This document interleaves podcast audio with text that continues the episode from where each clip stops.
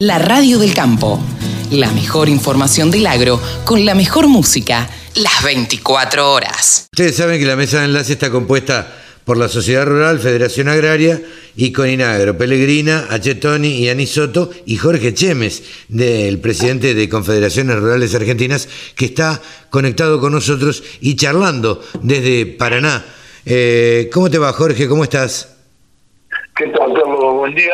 Buen día para todos los oyentes también y gracias por el llamado. No, por favor, qué semanita, ¿no?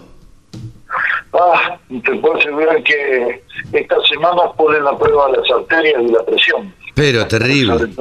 Terrible, pone a prueba los nervios, pone a prueba la templanza que tiene que tener uno, eh, en, en fin, porque arrancó con este cese, con, con este eh, cese de, de exportación de carne y ahí, ahí era, me parece que fue la gota que rebalsó el vaso para los productores agropecuarios.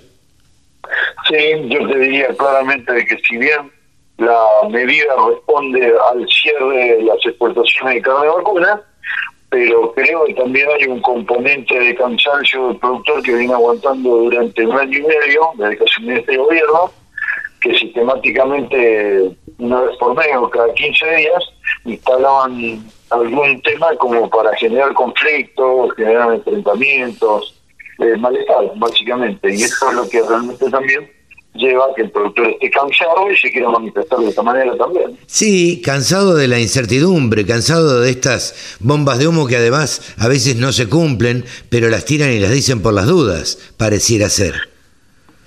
Claro, claro, porque la verdad es que yo te puedo decir como dirigente que es muy difícil dialogar con un gobierno donde vos vas a una reunión, te dicen algo y resulta que salir de ahí y al, menos de 12 o 14 horas otro funcionario te dice lo contrario, entonces no sabes a quién creerle, no sabes qué, qué mensaje transmitir a los productores que están ávidos de que vos traigas alguna noticia. Se hace muy difícil, muy difícil este, poder transitar un camino ordenado.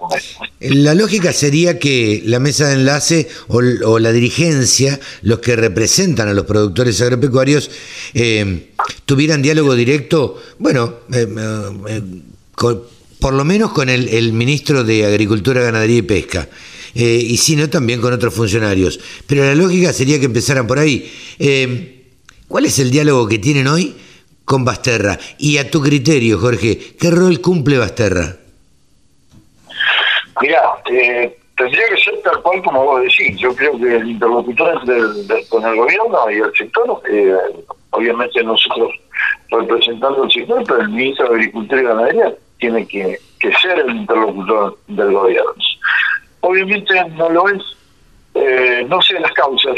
La verdad es que ojalá pudiera saberlo, pero me doy cuenta de que no solo él, sino varios ministros responden y de alguna manera están, no sé si subordinados, pero están superados por las decisiones de, de la jefatura de gabinete o, del Ministerio de Economía. Eh, ¿Qué rol cumple? Y bueno, la verdad es que, no sé, habría que preguntárselo a él, pero la verdad es que vuelvo a insistir que la función de interlocutor o de representante del gobierno con el sector no, no funciona, eso sí no funciona. Eh, por otro lado, te tengo que preguntar, ¿crees que este cese de comercialización, este paro del campo, digamos, cese de comercialización de Hacienda y, y demás, trae alguna consecuencia? Porque son tres días hábiles solamente. Sí, eh, yo te diría de que si bien comienza siendo una, una señal, tal vez la consecuencia que puede traer no, no es negativa para la gente, que básicamente lo que no queremos es que se produzca desabastecimiento, Claro. obviamente, ¿no? Claro, claro, Y claro. esto, claro, y esto concretamente lo va, lo va a decidir el gobierno, porque la intensidad o la, el tiempo que nosotros podamos sostener esta, esta medida va a depender de la respuesta que tengamos nosotros desde el gobierno.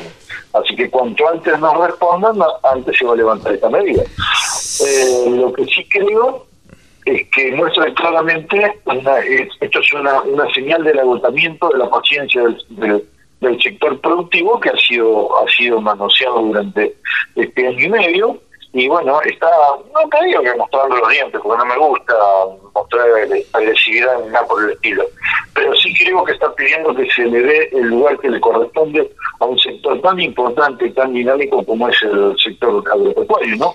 Sobre todo porque creo que no somos ninguna pavada, aportamos el 70 al 80% de los ingresos y creo que nos merecemos un lugar con más respeto, sobre todo en el, país. Sí, con un trato distinto, por lo menos igual, a otras industrias eh, que aportan incluso menos, si se quiere. Pero independientemente de esto, eh, ¿crees que va a ser por 30 días? Porque esto corre por cuenta mía, lo que voy a decirte, pero más de una vez las cosas que se instauran después quedan para siempre.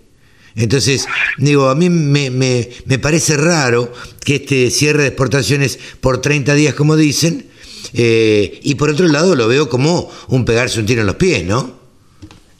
Sí, claro que sí. Eh, el país, la historia del país nos tiene acostumbrados, como vos decís, que todo lo que se puso provisoriamente terminó siendo eterno. El Caballo impuso el impuesto al cheque y lo, lo seguimos pagando ahora.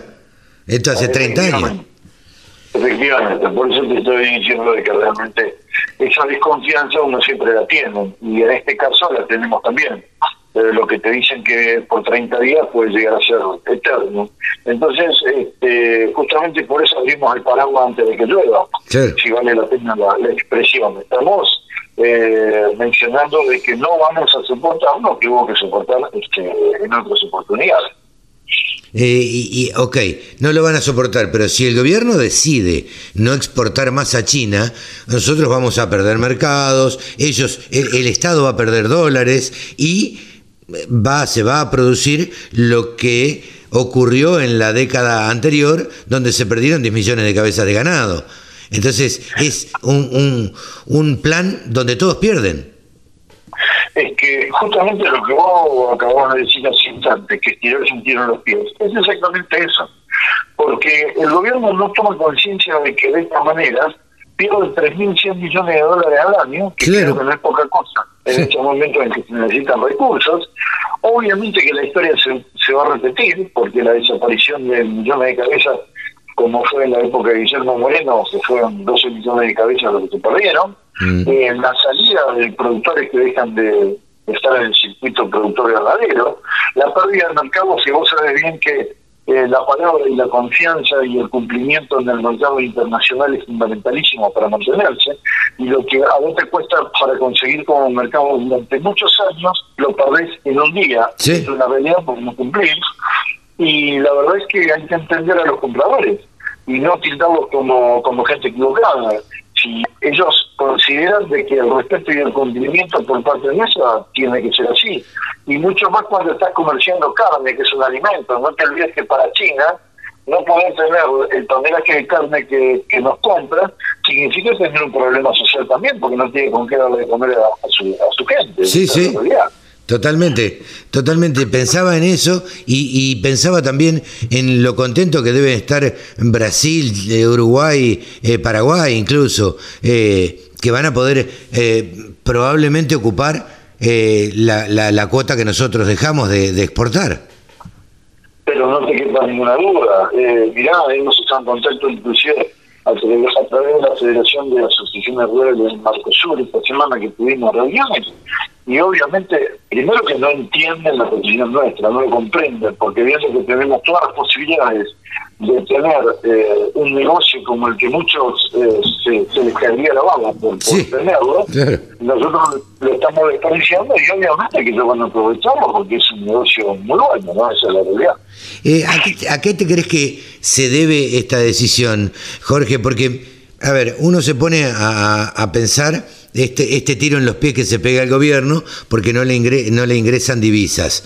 Ahora, ¿la medida por qué se toma? ¿Realmente están convencidos de que el precio va a bajar? Porque realmente va a bajar en el corto plazo, en el largo plazo va a subir. Esto ya, lo, ya eh, es una, una receta vieja, antigua, que no sirve. Eh, ¿Y crees que, es, que hay un componente político, ideológico atrás? ¿Cómo, cómo lo analizas? Mira, yo creo que es el conjunto de varios de varios errores. Uno es la, la falta de capacidad y de conocimiento de lo que es la producción agropecuaria y el negocio de la cadena comercial agropecuaria, que es eh, la gente que está tomando decisiones de este gobierno, creo que no conoce. lo que es esto, o por lo menos está mostrando que no lo conoce, o que no quiere conocerlo. Si lo conocen o no, no lo juro. Pero están mostrando claramente de que evidentemente no, no tienen ni idea del daño que están produciendo con esto. Segundo, eh, te diría de que hay un componente de tomar medidas populistas, porque si no hay que bajar el precio de la carne, que todo el mundo pueda acceder a carne barata, en nuestro país con la cultura de alimentación que hay es una medida populista, sin duda. Claro. Y, y también estoy convencido de que hay una cuestión ideológica. Hay, a esta altura del partido no podemos eh, negar de que hay una confrontación entre dos sectores del gobierno, uno que lo ve al campo como una fuente de recursos fiscales solamente y el otro que lo ve como, como un sector de crecimiento y desarrollo. Pues esa gente que lo ve como recursos fiscales y que no le importa la situación del campo, solamente lo que quiere es que el campo pague plata, esa es la realidad, y si se funda el productor y tiene que vender capital para pagar impuestos, no le importa. Ese sector ideológico nos ve equivocadamente como una Argentina con el campo de hace 100 años atrás, cree que somos todos terratenientes, que nadie invierte un peso, que todo lo que producimos viene de, por generación espontánea y que no invertimos. Y bueno, eso ideológicamente influye, tiene, tiene su, su componente dentro de esto también, porque porque opinan y toman decisiones también. Sí, sí, sí. Eh, yo siempre digo, soy hijo de un productor agropecuario que tiene 120 hectáreas en Maipú, tierra baja, zona de cría, digo, y que andaba a los altos como rengo en tiroteo cada vez que llegaban las cuentas y cada vez que llegaba el impuesto al camino, el impuesto municipal, eh, renta. Eh, la verdad que no sé qué es lo que piensan, que todos tienen entre 7, 8, 10 mil hectáreas de campo, la verdad no, no lo entiendo, me parece que es una cuestión ideológica hecha mirada eh, con la mirada puesta en las próximas elecciones. Lo mismo que la utilización que se está haciendo exagerada, me parece, de esta pandemia, donde se ha desmadrado por falta de controles y que ahora, eh, con este cierre total que han decretado a partir de, del sábado, bueno, este, si no imponen controles va a seguir siendo todo igual, me parece. Sin duda, sin duda yo creo que son eh, preconceptos eh, culturales equivocados, ¿viste? que creen que todos somos, estamos llenos de plata, que somos avaros. Hay todas las cosas que nos dicen, ¿no?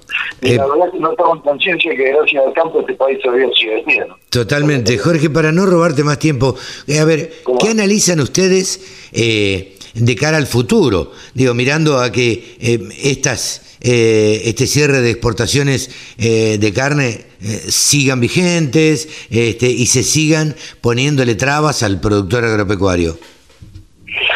Mira, si no hay una política definida y clara con objetivos que se puedan sostener en el tiempo, porque el proceso productivo del campo lleva tiempo, lamentablemente vamos a ir viendo que cada vez el sector agropecuario se va a ir achicando, vamos a tener desequilibrios en todo lo que son las cadenas productivas del campo, y obviamente vamos a andar los saltos, esa es la realidad, como, como hemos estado en muchos momentos eh, con este gobierno en su anterior gestión. Sí, claro. Pasó lo mismo. Sí, sí, sí. Si se decide, si se decide hacer lo contrario, obviamente van a tener la posibilidad sentido y van a tener un sector agropecuario creciente que además de dar riqueza le va a dar recursos al país a través de, todos los impuestos que tienen.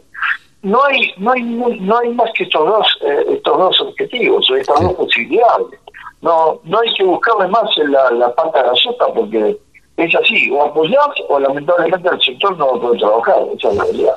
Jorge, muchísimas gracias por este contacto con la Radio del Campo. Buen fin de semana. Muchas gracias. Muchas gracias a vos, Carlos. Un abrazo para todos. Un abrazo grande.